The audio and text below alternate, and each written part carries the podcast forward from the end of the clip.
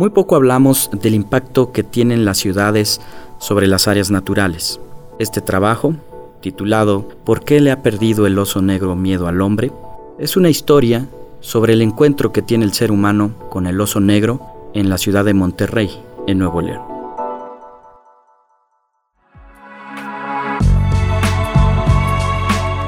Soy Carlos Hernández Zarza y a continuación les invito a que juntos reflexionemos sobre un tema que vale la pena que hablemos, el medio ambiente.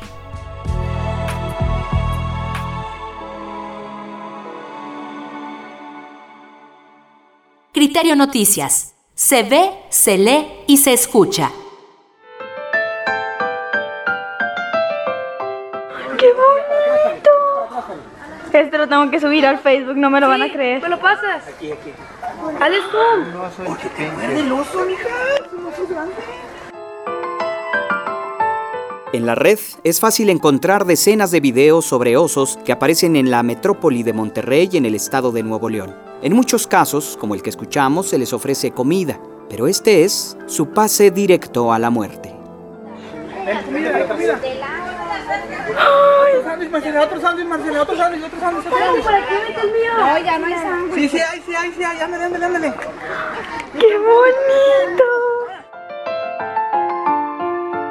En su visita a la Universidad Autónoma del Estado de México, el investigador regiomontano Rogelio Carrera Treviño hace una pregunta que incomoda a más de uno. El biólogo de la Universidad Autónoma de Nuevo León pide respuestas sobre la forma más letal de conducir a este mamífero a perder la vida. Siempre les pregunto eso. ¿Saben cómo matar un oso? Dándole de comer. ¿Por qué es la mejor manera de matar un oso? Los osos que, eh, se alimentan, ya sea porque se los dio el alimento a alguien o porque les dejaron basura a su alcance, cambian su comportamiento, ¿no? Saben que es una comida fácil, que no van a tener que, batallar para, para buscarla y empiezan a asociar incluso ahora a la gente con comida, ¿no? El oso negro, un mamífero inteligente, cambia sus comportamientos al tener contacto con el hombre y asociarlo con comida. Un estudio desarrollado por la Universidad Autónoma de Nuevo León documentó los daños que ha provocado el crecimiento de las zonas urbanas en las inmediaciones del Parque Nacional Cumbres de Monterrey, principal reserva natural de la región donde habita el oso negro. ¿Qué pasa en la ciudad de Monterrey cuando sucede esto? Eh, pues la gente le llama a las autoridades, las autoridades van, y las autoridades van y lo avientan a ver a dónde. ¿Qué es lo que sucede con los osos reubicados? Ese animal lo estás destinando a morir, ¿no? Hay estudios donde muestran que el 80% de los osos reubicados se mueren. ¿Por qué se mueren? Lo llevas a otro lugar donde ya hay osos, ¿verdad? Y los osos tienen una jerarquía muy marcada, ¿verdad? Y empiezan en peleas, ¿no? Les digo que el peor enemigo de un oso es otro oso. Y eso acaba que el menos dominante se ha desplazado ¿verdad? Y fallece. El cambio en su dieta, al encontrarse con zonas urbanas o ganaderas, han provocado que cabras y hasta animales domésticos sean presas fáciles para el Ursus americanus. En otros países de América Latina como Perú, se ha documentado que especies como el oso andino son consideradas como dañinas, Judith Figueroa de la Universidad de Alicante, España, revisó este asunto mediante entrevistas a 310 campesinos de la región. El análisis concluye que el 60% de ellos habían cazado al oso andino por ser considerado un animal perjudicial al alimentarse de los cultivos y el ganado. En México ocurre una situación similar, así lo refiere el especialista de la Autónoma de Nuevo León. El oso negro en realidad es un depredador muy malo para cazar, no está adaptado para eso. ¿sí? Su, el éxito de esta especie se debe al oportunista que puede ser y al hecho de que es un carnívoro facultativo, ¿no? Puede consumir el alimento de origen vegetal. Sin embargo, siempre hay individuos que aprenden a cazar y se vuelven muy buenos para cazar. Los daños en la depredación, eh, por depredación de osos negros en, en la ganadería, pueden ser muy severos. Los desechos urbanos son el alimento más fácil y también el más dañino con el que se pueden encontrar. El también biólogo Rogelio Carrera ha documentado la muerte de osos negros por su ingesta. De acuerdo con la Semarnat, el oso negro se ubica en el estatus de protección especial y la subespecie Eremicus es considerada en peligro de extinción. Para la investigadora egresada de la Universidad Autónoma del Estado de México, Natalia Montserrat Castillo Huitrón, el crecimiento de las zonas urbanas es la principal amenaza de esta especie.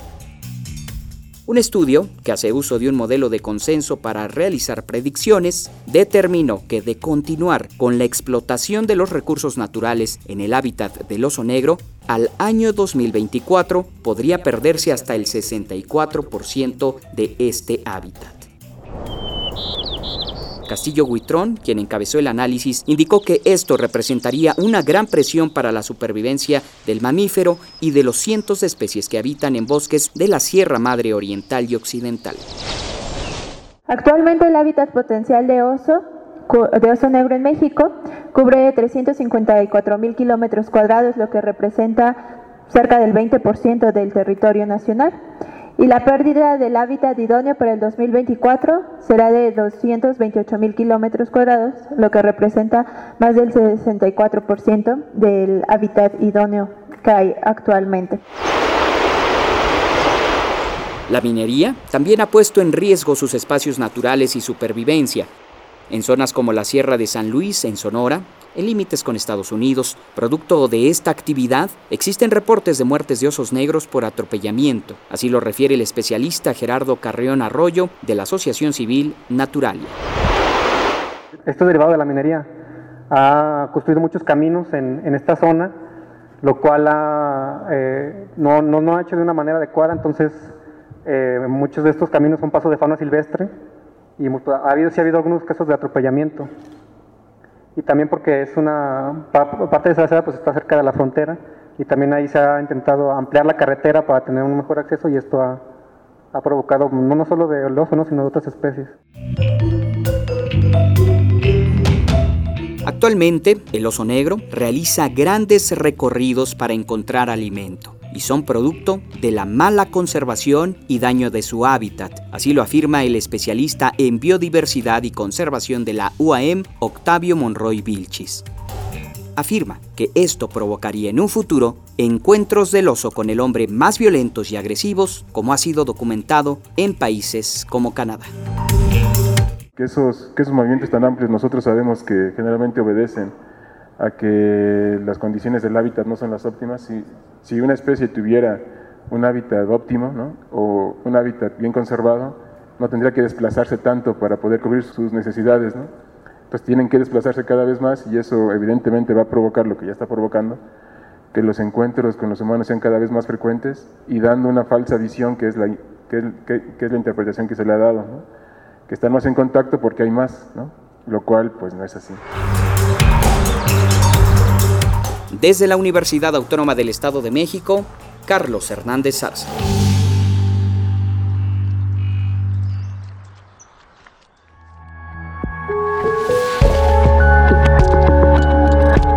Este reportaje, producido por Andrés Gutiérrez, es un trabajo del equipo de Criterio Noticias. Puedes ver, leer y volver a escuchar este y otros trabajos en www.criterionoticias.wordpress.com.